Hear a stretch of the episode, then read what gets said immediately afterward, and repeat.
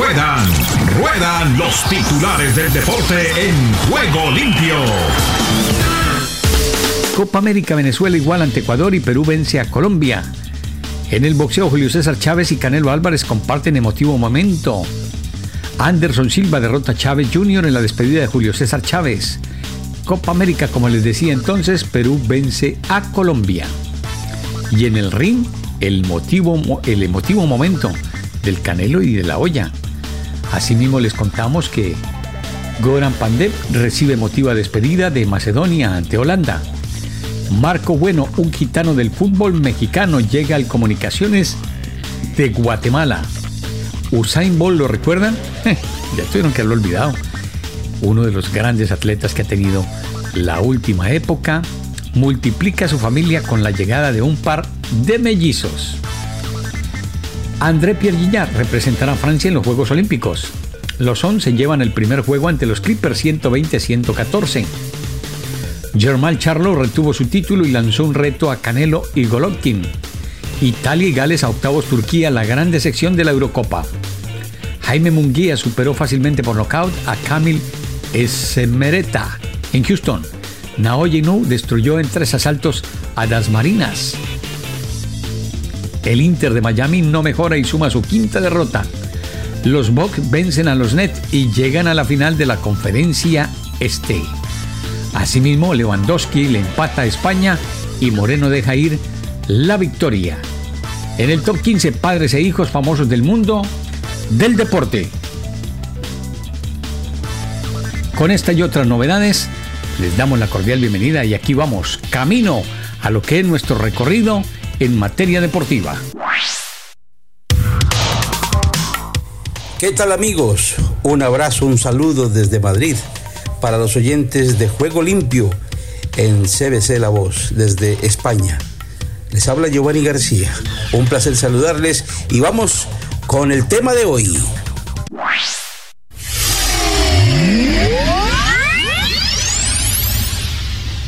Primero, agradecerle siempre su fidelidad y su sintonía. Gracias por el clic en me gusta en la campanita, acompañando a Deporte Goles y más en esta aventura del deporte desde Europa para el mundo.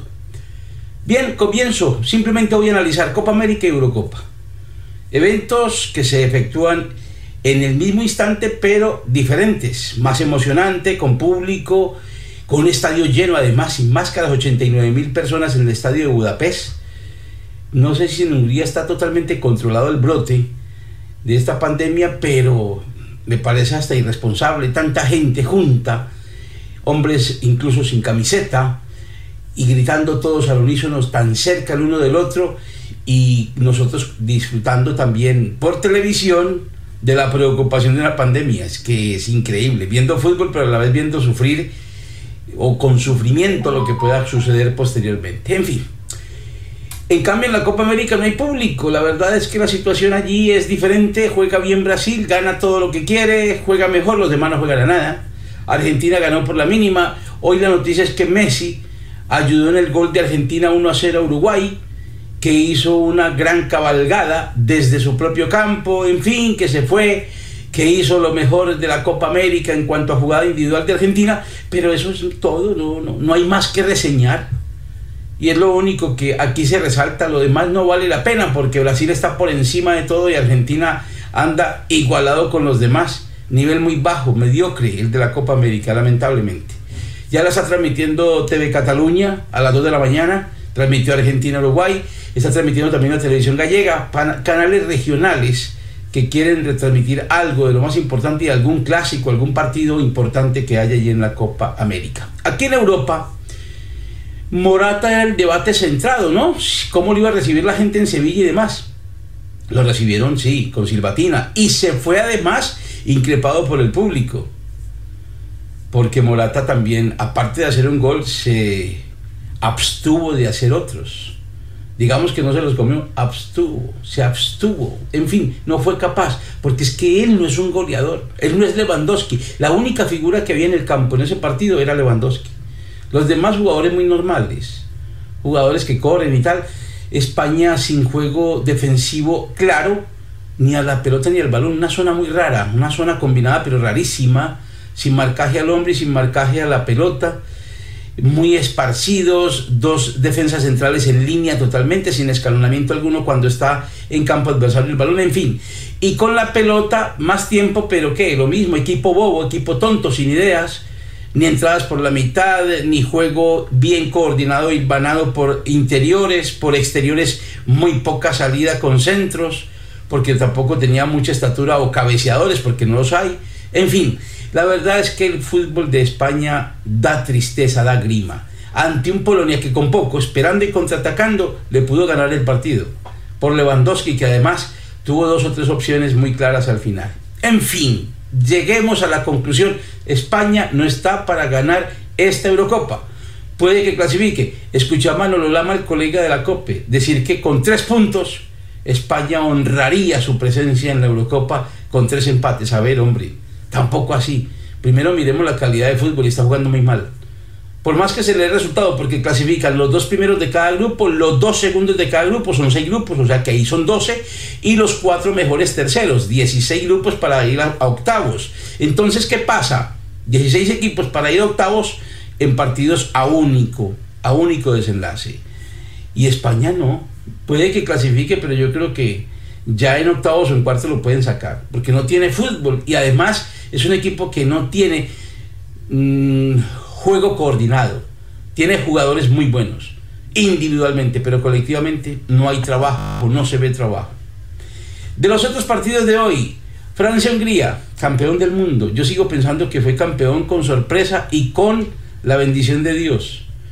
No sé cómo hizo en Rusia, pero ese equipo no estaba para ser campeón porque es una defensa flojísima y sigue siendo muy floja. Y hoy Hungría con tan poco comenzó ganando el partido y le pudo ganar. Es increíble le pudo ganar. Pero bueno, ellos tienen gol, tienen delanteros, tienen el gol de Mbappé, porque además tienen que tengan mucho gol los franceses. Y tocan y tocan hacia los lados, a los lados, a los lados, pero no es un equipo que sorprenda demasiado. Tiene buena técnica individual, pero la verdad es que a mí no me convence. Muy lentos equipos como España, lentísimos. Mientras el partido que esperábamos todos, Portugal-Alemania, que fuera muy nivelado, comenzó bien Portugal, golazo de Cristiano en un contraataque, de cabalgada así como Messi, que comenzó él además con un despeje de cabeza.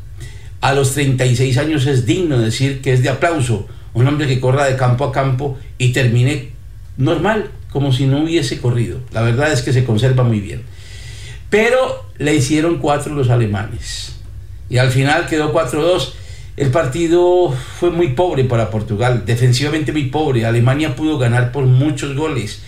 Y es un equipo muy joven. Es un equipo que todavía no está dando todo su potencial. En el primer partido fracasó. En este mejoró ostensiblemente, especialmente su producción ofensiva.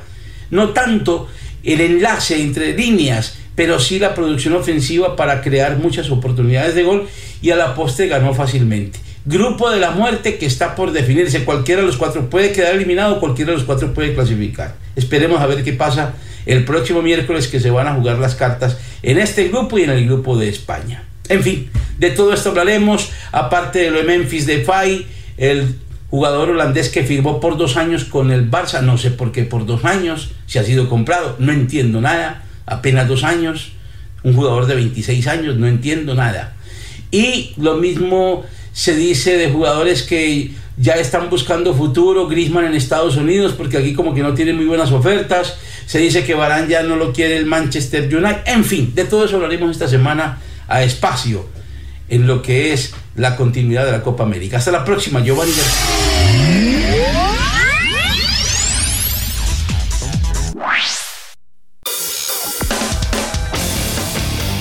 Colombia, al ritmo del vallenato en juego limpio. de selección y a un jugador de selección, en la selección no se viene a trabajar, en la selección se viene a competir. Los jugadores tienen que venir formados de sus clubes.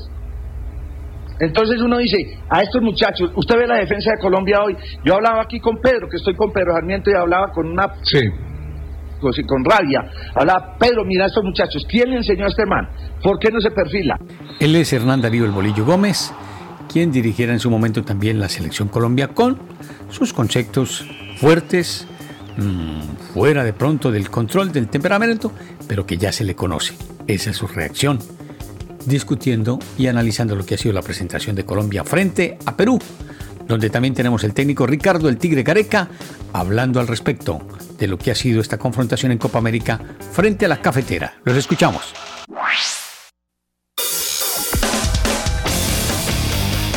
El Perú está con Juego Limpio. Nosotros tenemos que mejorar mucho todavía. Eh, bueno, estamos, eh, vinimos a la Copa América a observar y a dar oportunidades a muchachos que la están buscando de hace mucho tiempo y que nos sirve a nosotros para todo lo que se viene más adelante. Entonces, eh, bueno, yo creo que Perú es una selección eh, que nunca para de crecer, eh, nunca para de, buscar desafíos. Eso nos da una, una, tranquilidad porque los muchachos que los componen y los muchachos nuevos permanentemente está tratando de superarse, así que bueno, eso es, es algo muy bueno. Ahora, el partido ideal o, los, el, equipo ideal, no creo que estamos en camino de poder ir superándonos. Y este, el responsable de la selección colombiana, Reinaldo Rueda, también en juego limpio. Gracias. Eh, bueno, esa es la situación que se nos presenta con este resultado adverso. Eh, Creo que el hecho de haber cometido errores puntuales y no haber tenido quizás la claridad para resolver este juego nos lleva a esa situación y la cual eh, es producto eh, de, lo que tenemos que venir a hacer a este torneo, ¿no? Eh, estar preparados para esta situación ante la adversidad cuando se conocen los, los equipos y los grupos fuertes y indudablemente que ahora va a pasar por ahí, hacer un juego eh, igual de, o sea, mejor, ordenado ante Brasil y conscientes de que queremos y necesitamos eh, seguir a la siguiente ronda. Quizás se nos va la, situación de, lo que aspirábamos con este resultado, pero creo que, como usted lo dice, ya está, está abierto y hay que seguir trabajando y, ser fuertes para recuperar, de ese, sacar lo mejor de esta derrota y, y encarar el partido con ya limpio de, de este resultado. Bueno, él el técnico Reinaldo Rueda en juego limpio. Ya lo había hecho el Tigre Gareca, quien dirige a la selección peruana, y un concepto a la distancia de Hernán Darío el Bolillo Gómez.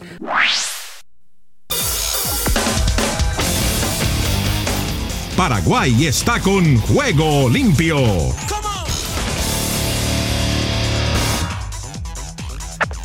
¿Cómo están Ricardo amigos de Juego Limpio? Estos son los informes deportivos más resaltantes de hoy lunes desde Paraguay. La selección paraguaya de fútbol ya se encuentra en Brasil para enfrentar hoy a la Argentina en Brasilia por la tercera fecha del Grupo A de la Copa América. El equipo está conformado de la siguiente manera. Arqueros Anthony Silva, Alfredo Aguilar, Gerardo Ortiz. Defensores, Fabián Balbuena, Gustavo Gómez, David Martínez, Robert Rojas, Santiago Arzamendia, Junior Alonso, Omar Alderete, Alberto Espínola. Mediocampistas, Richard Sánchez, Gastón Jiménez, Andrés Cubas, Robert Piris Lamota, Oscar Romero, Alejandro Romero Gamarra, Ángel Cardoso Lucena, Matías Villasanti, Brian Ojeda, Jorge Morel. Delanteros, Ángel Romero, Carlos González, Brian Zamudio, Miguel Almirón, Gabriel Ávalo, Julio Enciso y Antonio Vareiro. A continuación escuchemos al DT de la Albirroja, Eduardo Berizo, que mencionó que pretende que la Albirroja incomode con la presión a la selección albiceleste. Habrá que encontrar mucha justeza. Argentina es un equipo muy técnico, con defensas capaces de vulnerar o de sortear esa presión con, un pase vertical, pero sí que la presión es parte de nuestro sistema de recuperación del balón, de nuestro sistema ofensivo, así lo veo yo, y mañana intentaremos que la pelota no pueda jugarse cómoda en nuestro rival. Bueno, evidentemente describir a Messi con originalidad es difícil, es un futbolista desequilibrante en el uno contra uno, de una aceleración hacia tu arco muy peligrosa eh, y decisiva. Para nosotros el uso del balón será un aspecto importante, intentando que la posesión pase por nosotros y evidentemente tomando los recaudos de cuando se pierda, fijar una marca que comprenderá a nuestra defensa y a nuestro mediocampo según donde se sitúe para que en ninguna situación pueda desequilibrar en uno contra uno un jugador tremendamente desequilibrante como él. No describo nada que nadie sepa, detenerlo es difícil en uno contra uno, pero trataremos de rodearlo para que esa situación no se produzca. Mire, Miguel es un futbolista muy eh, dinámico, capaz de jugar en cualquier posición, inclusive en partir de una y terminar en otra. Es un jugador muy versátil, muy dinámico, que a nosotros nos ofrece la gran posibilidad de ubicarlo donde el partido lo necesite, donde el partido, donde el equipo pueda encontrarlo. Dependerá de, cómo el partido se arme mañana para que eh, encontremos la posición de Miguel óptima, que será por banda, como dice la pregunta, o por el centro del ataque, como el otro día sucedió con Bolivia. Pero dependerá del sistema al que nos enfrentemos y de las posibilidades que el partido pueda ofrecerle a Miguel. Y mañana definiremos exactamente nuestra formación, obviamente que la sabemos y prefiero conservarla en la intimidad. Seguidamente, la Confederación Sudamericana de Fútbol, CONMEBOL, dio la nómina de las autoridades que tendrán a cargo la conducción de los partidos de la fecha 3 del Grupo A de la Copa América que se disputa en Brasil. El choque entre Paraguay y Argentina será hoy lunes a las 20 horas en el Estadio Mané Garrincha de la ciudad de Brasilia. Estará bajo la dirección del juez venezolano Jesús Valenzuela, mientras que el encargado del bar será el colombiano John Ospina. En el grupo A lideran Argentina y Chile con cuatro unidades cada uno, seguido por Paraguay con tres y sin punto hasta el momento se encuentra Uruguay y Bolivia. Cabe recordar que con este formato de la Copa América, las selecciones estarán eh, distribuidas en los grupos de cinco y avanzan a la siguiente ronda los primeros cuatro. Continuando con la Copa América, un grupo de jugadores de la selección chilena que actualmente disputa la Copa América en Brasil rompió la burbuja sanitaria y serán sancionados económicamente, informó la Asociación Nacional de Fútbol Profesional del país sudamericano a través de un comunicado. La Federación de Fútbol de Chile y el cuerpo técnico de la selección chilena masculina adulta reconocen el incumplimiento de la burbuja sanitaria de la delegación que participa en la Copa América con el ingreso no autorizado de un peluquero que, pese a contar con examen PCR negativo, no debió haber entrado en contacto con los jugadores. Los involucrados serán sancionados económicamente, publicó La Roja en su página web. Lamentamos lo que generó esta situación e informamos que todos los miembros de la delegación arrojaron examen PCR negativo este sábado 19 de junio, puntualizó la organización en el mismo documento. Frente a estos hechos, los involucrados arriesgan una multa de hasta 30 mil dólares, según el reglamento decretado por la Confederación Sudamericana de Fútbol CONMEBOL, que supuestamente ya inició un sumario sanitario. Por otro lado, Qatar negocia adquirir un millón de vacunas para los aficionados en el Mundial 2022. El primer ministro qatarí Khalid bin Khalifa Al-Sani afirmó que su país está negociando para adquirir un millón de vacunas para los aficionados que asistan al Mundial de Qatar 2022 y que aún no hayan recibido el suero anti-COVID, informó la agencia de noticia estatal.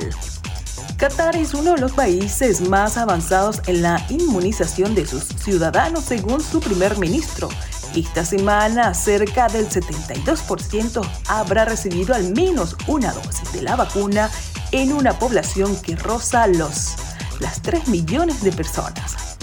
Alzani afirmó que las construcciones y las infraestructuras necesarias para el Mundial van a un excelente ritmo y de acuerdo con el plan establecido incluidos los estadios, una red de transportes y varios servicios, alojamiento y atención médica. Hasta aquí los informes deportivos más resaltantes de hoy lunes desde Paraguay para Juego Limpio les informó Paola Noceda. Estados Unidos con todos los deportes en Juego Limpio. Deportivo Internacional, una producción de La Voz de América. Les informa John F. Burnett. En la NBA, los Hawks abrirán su primera aparición en la final de conferencia desde 2015, la noche del miércoles en Milwaukee, y es que Trey Young encestó un triple en la recta final y anotó 21 puntos para ayudar a Atlanta a sumar su tercera victoria de la serie en Filadelfia. Un triunfo el domingo 103 a 96 sobre los 76ers, primer lugar de la conferencia este. Lo hicimos en grande, dijo Young, y para lograrlo acabaron con el proceso de Filadelfia. Atlanta tenía marca en su historia de 0 y 9 en los séptimos juegos fuera de casa, pero los Hawks ignoraron su historia y consiguieron un triunfo en Filadelfia donde ya habían ganado los partidos 1 y 5, eliminando a Joel Embiid y a Ben Simmons y cerrando el libro sobre el controversial plan de reconstrucción conocido como el proceso. Les dimos vida desde el primer juego, dijo el alero de los 76ers Tobias Harris son un equipo joven y con hambre. No hace mucho tiempo ni siquiera los Hawks podían imaginarse este momento, en especial en marzo cuando tenían marca de 14 y 20. Se encontraban en el undécimo lugar de la conferencia este y despidieron al coach Lloyd Pierce. Bajo la tutela de Macmillan, los Hawks se convirtieron en aves de presa. Young encabezó la embestida hacia la postemporada por primera vez desde 2017, manteniendo el ímpetu durante su triunfo en la primera ronda sobre Nueva York. Antes de retirarse, Trey Young se quitó la camiseta y subió a las gradas para arrojarle a su papá un recuerdo de la primera victoria en un juego 7 fuera de casa en la historia de los Hawks.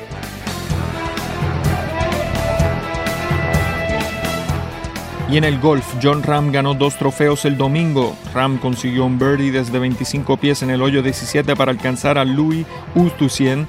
Embocó otro put de lado a lado desde 18 pies en el hoyo final para cerrar la ronda 4 bajo par con 67 golpes con uno de ventaja para alcanzar la victoria. Pequeño, no tienes idea lo que esto significa en este momento, le dijo Ram a su hijo en el campo de práctica cuando ganó. Muy pronto lo sabrás. Ram, de 26 años, es el primer español que gana el US Open y finalmente alcanza el Major que acompaña su enorme talento. Esta victoria lo convierte de nuevo en el número uno del mundo. Y en competencias internacionales, los Juegos Olímpicos de Tokio permitirán que algunos hinchas locales asistan a los eventos cuando comiencen las competiciones en poco más de un mes, según dijeron el lunes los miembros del Comité Organizador y el Comité Olímpico Internacional. Los organizadores fijaron un límite del 50% de aforo de los recintos hasta un máximo de 10.000 personas para todas las sedes olímpicas. La decisión se anunció tras las reuniones virtuales entre organizadores locales, el COI, el Comité Paralímpico Internacional, el gobierno japonés y el gobierno de la zona metropolitana de Tokio.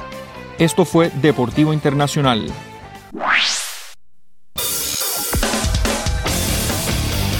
Costa Rica vive el deporte en juego limpio.